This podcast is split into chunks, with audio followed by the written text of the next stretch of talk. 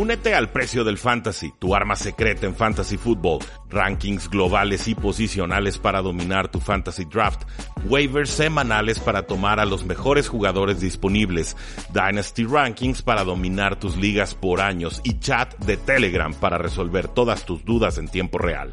Visita stam.store diagonal precio NFL o da clic al link en este episodio para suscribirte.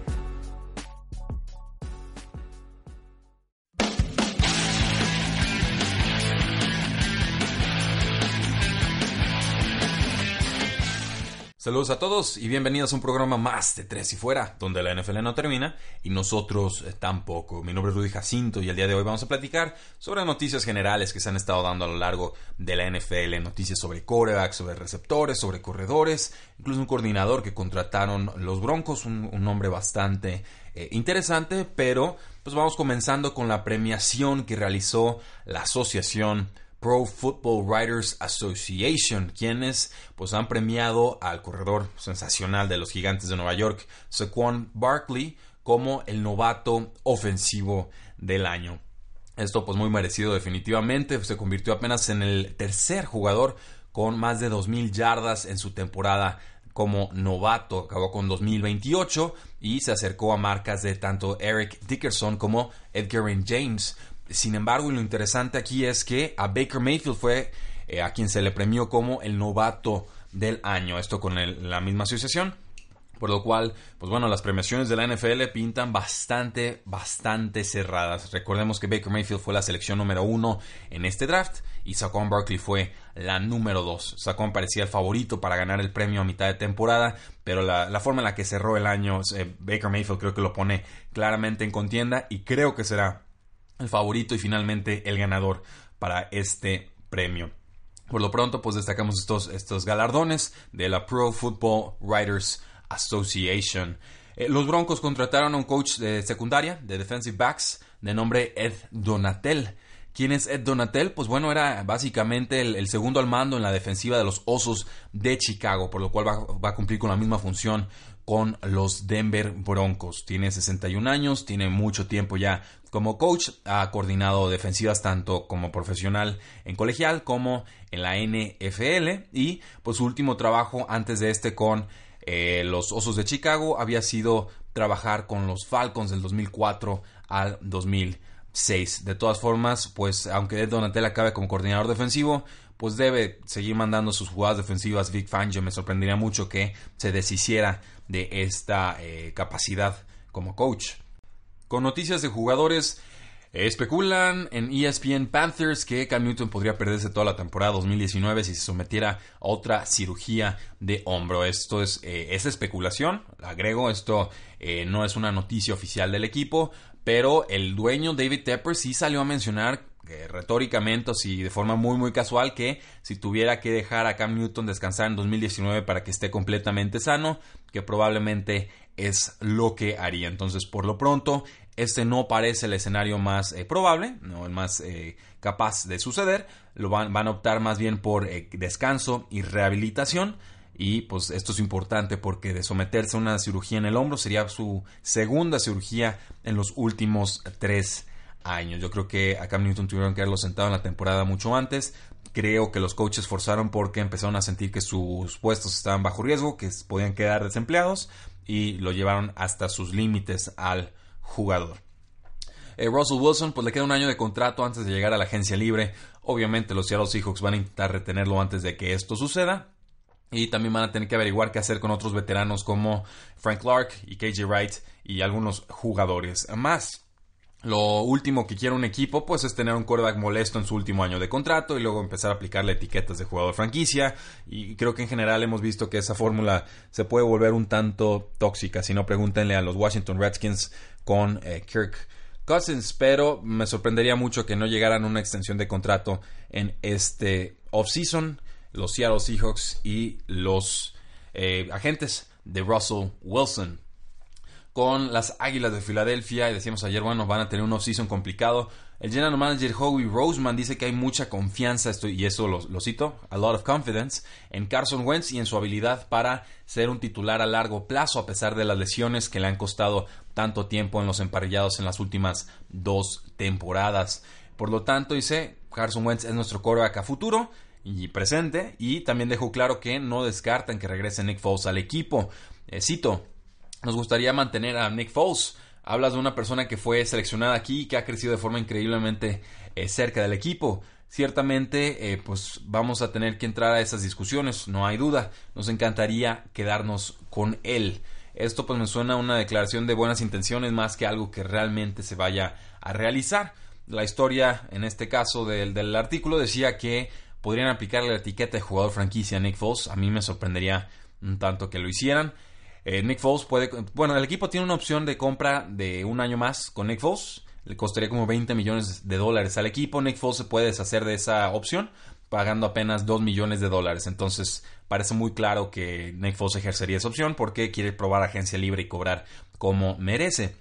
Ahora, entonces le aplica la etiqueta de jugador franquicia al jugador y eh, la esperanza sería firmar, bueno, aplicar la etiqueta y cambiarlo a otro equipo para limpiar ese dinero de tus libros. La trampa aquí es que el momento en el que le das esa clase de dinero garantizado a un jugador, estamos hablando de unos 25 millones de dólares, si no es que más, unos 27 debe ser la etiqueta de jugador franquicia y el, su costo para posición de coreback, eh, tienes que tener ese dinero libre en el roster. Y decíamos que las Águilas de Filadelfia entraban a 2019 con menos 12 millones de dólares de espacio salarial. Entonces tendría que haber un cambio ahí como de unos treinta y tantos millones de dólares para empezar a considerar a Nick Foles como un jugador al que se le aplique la etiqueta de jugador franquicia y que entonces las Águilas puedan cambiarlo a otro equipo. Eh, me parecen malabares financieros muy complicados, me parece que hay muchas otras áreas de necesidad en este equipo, no, no, no lo veo viable, pero bueno, si algo es flexible en la NFL es el espacio salarial, veremos qué es lo que se ingenian los eh, directivos de las Águilas de Filadelfia. Con eh, John Elway, pues habló específicamente del futuro de Case Keenum y Cito dijo, pues Case es, una, es un arreglo a corto plazo. Vaya forma de motivar al jugador. Tenemos que encontrar a un jugador a largo plazo para nosotros, le dijo John Elway a Peter King en Football Morning in America. Cuando encontremos a esa persona, tenemos que tener la continuidad en el lado ofensivo del balón para que podamos entrenarlo, desarrollarlo y hacer que llegue a ese punto. Esta será nuestra cuarta ofensiva en probablemente tres o cuatro años. Los, los quarterbacks necesitan desarrollar, desarrollarse, no llegan listos. Necesitamos tener un sistema sólido eh, implementado para que cuando llegue esa persona, sea un joven o, por cambio o cualquier otra forma, eh, pues le pueda funcionar. Cierro Cierro cita. Y sí, les digo, estoy de acuerdo. que Keenum claramente no es el futuro de los Denver Broncos. Apostaron por él. Le pagaron 18 millones de dólares en, en esta última temporada. Creo que más o menos eso le pagan en la siguiente.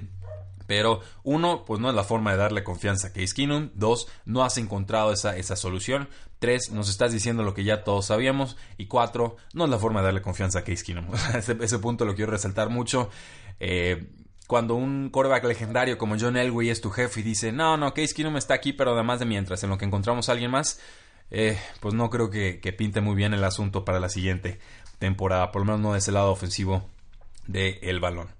Novedades del draft, Kyler Murray, este jugador espectacular que acaba de ganar el Heisman 2018 y que fue seleccionado en primera ronda por los Oakland A's en el béisbol, en la MLB, eh, pues ya se declaró para el draft de la NFL.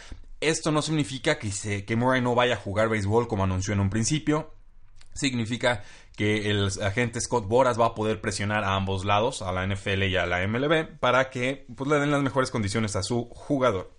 Los entrenamientos de los Ace empiezan el próximo mes, el Spring Training, y pues por el momento no sabemos cuál sea la intención de Kyler Murray. Ciertamente, eh, perder a Kyler Murray sería un golpe duro para la MLB, invirtió mucho en el jugador, sería una situación bastante mediática, sería una señal de que la NFL pues, le sigue ganando camino a la MLB como opción deportiva y sobre todo como eh, centro deportivo y de atención en los ojos de aficionados. Eh, podemos pensar que el béisbol era el deporte de América hace tiempo. Hoy yo ya tengo muy claro que el deporte de los Estados Unidos es el fútbol americano. Pero bueno, ojo con lo que pueda hacer Kyler Murray. Ya fue seleccionado en, en la MLB ahora pues está amenazando con anunciarse y presentarse en el draft de la NFL. El problema con él, si es que lo podemos llamar un problema, creo que puede serlo, es que mide 5'9 y ya sabemos que son gigantones en la NFL. Pero es un jugador preciso, un jugador móvil, un jugador que hace buenas lecturas. En general es un jugador bastante completo, pero pues es una condición a vigilar. De hecho, yo mido más que Kyler Murray, yo mido 5'10. Eh, pero bueno, el, caso es que me cuesta mucho visualizar un coreback que sea un poquito más bajo que yo en la NFL, pero eh, no me sorprendería a esas alturas porque cada vez los sistemas de juego se van adaptando más y más a las capacidades de los jugadores y no a sus deficiencias o a las cosas que no pueden hacer. Con el coach de los Cardinals, Cliff Kingsbury, pues llamó a Josh Rosen un lanzador del balón extremadamente talentoso. ¿Por qué viene al caso esto? Porque surgió un video de Cliff Kingsbury diciendo, no, si yo tuviera la primera selección del draft, eh, yo seleccionaría al quarterback de Oklahoma, Kyler Murray. Y por supuesto, después fue contratado como head coach de Arizona y ahora tiene el primer pick del draft. Y pues, la especulación fue, fue inmediata, ¿no? Van a vender a Josh Rosen y van a tomar a Kyler Murray. Simplemente pues le di ahí un espaldarazo de confianza a su, a su quarterback, por lo menos el quarterback por el momento. Toma nota, John Elway, no puedes tirarle piedras a tu quarterback titular si, si no tienes un plan B. Pero, eh, pues bueno, ahí eh, queda, queda, esa noticia en el tintero. Nada más recuerden que a Cliff Kingsbury le fascina Kyler Murray y que posiblemente Arizona pueda buscar cambiar la posición de quarterback en esa dirección. Con los Steelers, el Pittsburgh Post Gazette reporta que el equipo no ha hablado con Antonio Brown desde que fue desactivado en la semana 17 contra los Cincinnati Bengals. Antonio Brown se ha rehusado a regresar muchas llamadas telefónicas del dueño Art Rooney II y del coach Mike Tomlin. También se ausentó de los últimos entrenamientos del equipo y no sabemos a ciencia cierta si puede haber reconciliación o no.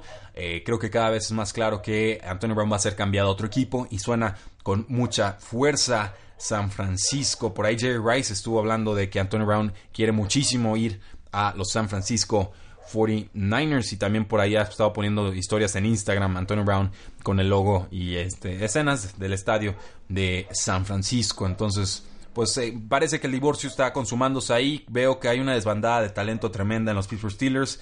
Eh, yo lo he dicho muchas veces, el equipo de los Steelers es muy talentoso, pero tiene limitaciones muy claras por temas de indisciplina. Se quieren a veces hacerlos fuertes y no les sale, a veces eh, son demasiado laxos y los jugadores abusan. Eh, lo hemos visto con Levon Bell, lo hemos visto con Antonio Brown, lo hemos visto con todas las historias que de repente suben a, Instagram desde vestidores.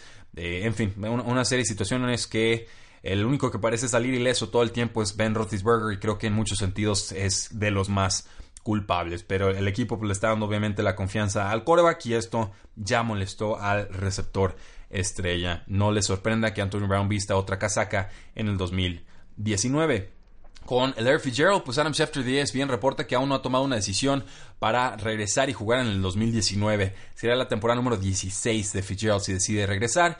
El año pasado tomó su decisión a mitad de, a mitad de abril, fue a mitad de abril, no, a, mitad, a mediados de febrero, eh, por lo cual pues más o menos ahí es donde yo esperaría ver una decisión de Larry Fitzgerald de seguir jugando o de retirarse. Por talento y capacidad física él puede seguir jugando varias temporadas, eso yo lo tengo muy claro. Con Golden Tate de los Philadelphia Eagles va a ser un agente libre este año y estuvo hablando con reporteros diciendo que a él le gustaría regresar a las Águilas de Filadelfia, que si no puede regresar a Filadelfia, dice entonces que, le que prefería jugar con un contendiente que eh, firmar por mucho o el por el que ofrezca más dinero. Creo que el Golden Tate podría caerle bien a muchísimos equipos, un jugador que a mí siempre me ha fascinado, muchas yardas después de recepción, aguerrido, inteligente, muy ágil, de repente te sabe atacar también en zonas profundas. Ya vieron que las Águilas confiaron en él en cuarta oportunidad para vencer a los Osos de Chicago en esa jugada de, anotación. Eh, un jugador bien completo, Golden Tate, desde que estaba con Seattle, creció muchísimo con Detroit. Eh, terminó bien el año con Filadelfia, le costó mucho ese proceso de adaptación, pero eh, a mí me encantaría tener a Golden Tate en mi equipo y me gustaría verlo en varias franquicias más. Creo que ayuda a cualquiera que lo firme. Con eh, Jamison Crowder de los Washington Redskins, pues el, head coach Jay Gruden de los Redskins eh, comentó que les interesa firmarlo en esta agencia libre, ya se convierte en free agent. Eh, una lesión de tobillo y otras lesiones limitó la producción de Crowder en 2018. Cuando está sano, pues en general ha sido un activo para Washington, corriendo rutas cortas, rutas intermedias. De repente sabe separarse, buenas manos, aguanta los contactos. Es un jugador completito. Eh, no sé cuánto pueda costar. La noticia especula que puede cobrar unos 8 millones de dólares anuales. Parece razonable para los precios de mercado actuales, pero eh, tampoco me parece así como un talento generacional que sí o sí los, los Redskins tengan que firmar. Eh, Mike Wallace pues no estuvo activo con las Águilas de Filadelfia en la derrota contra los Santos de Nueva Orleans. Está cumpliendo 33 años, fue una temporada perdida para él por lesión.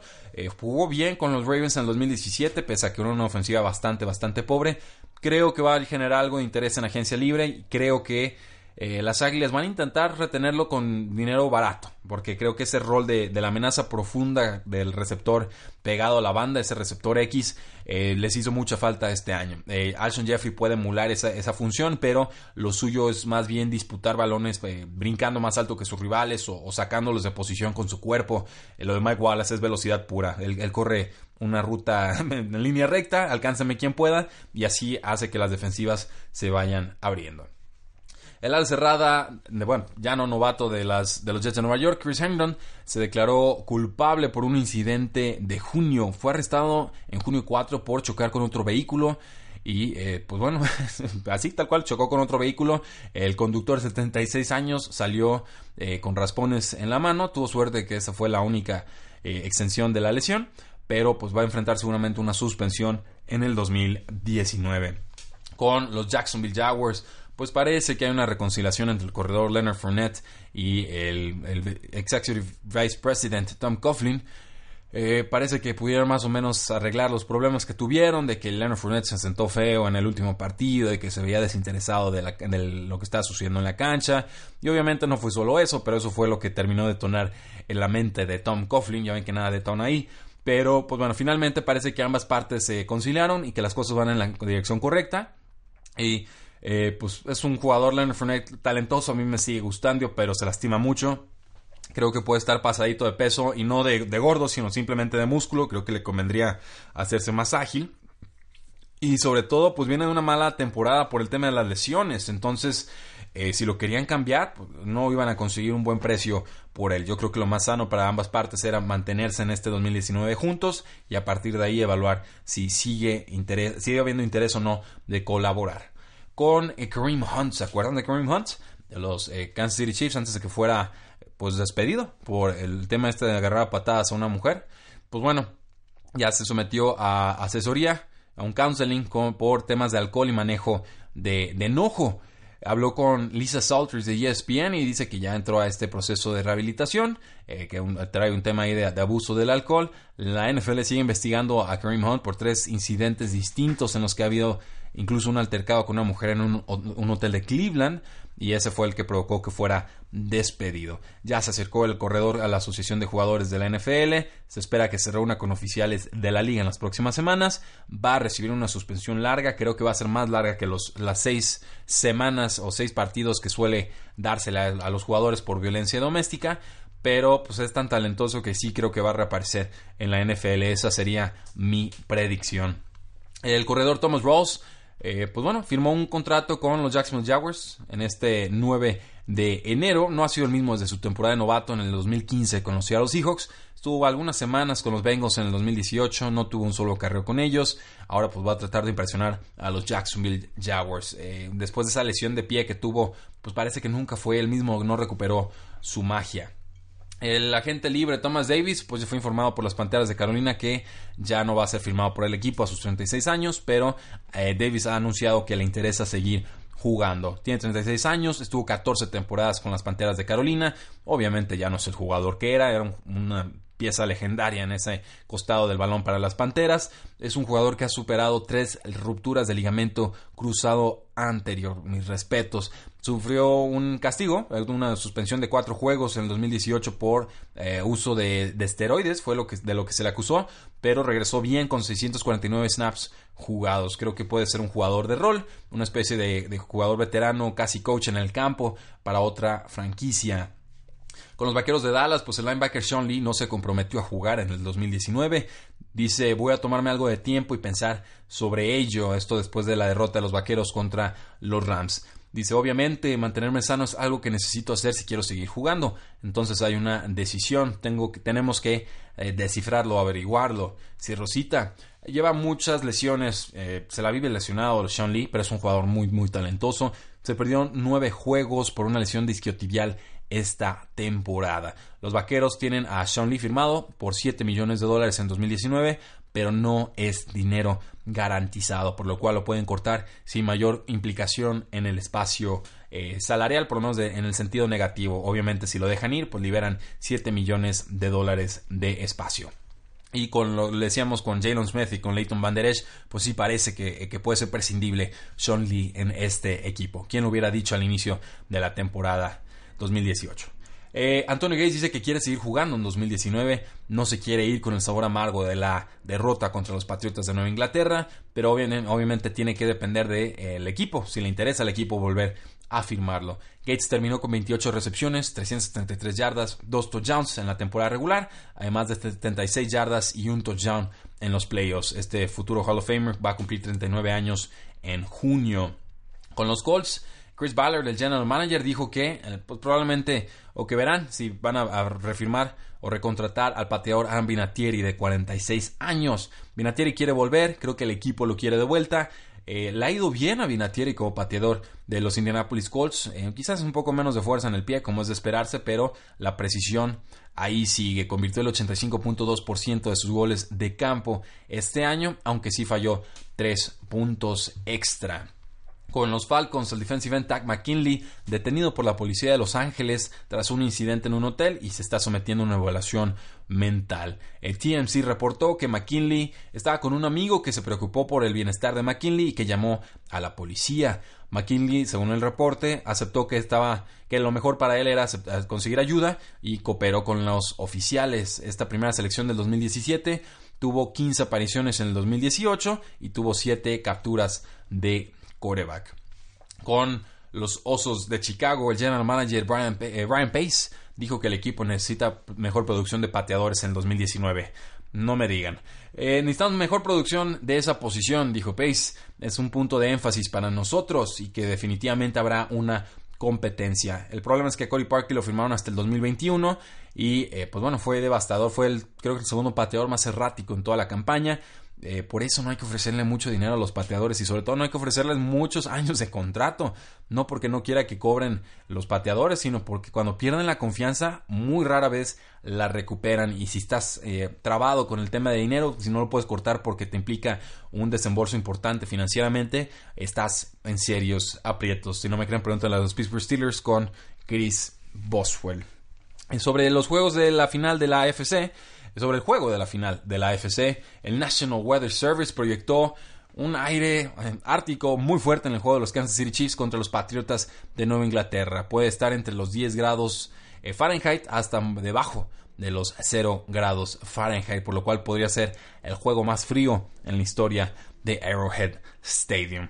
Eh, obviamente esto va a ser muy muy frío, pero lo que no dice la noticia y creo que hacen bien en no mencionarlo es que sería el juego más frío en la historia de Arrowhead Stadium porque nunca se ha jugado en Arrowhead Stadium tan tarde en la temporada. O sea, nunca se había jugado una final de la AFC en ese estadio. Entonces, pues obviamente estamos en medio del invierno y eh, pues el frío va a pegarle mucho a los jugadores. La línea de apuestas ya bajó de 57 puntos totales a 54, por lo cual Las Vegas está respondiendo a esta expectativa de que el frío afecte a los pasadores y que se vuelva más bien un juego terrestre.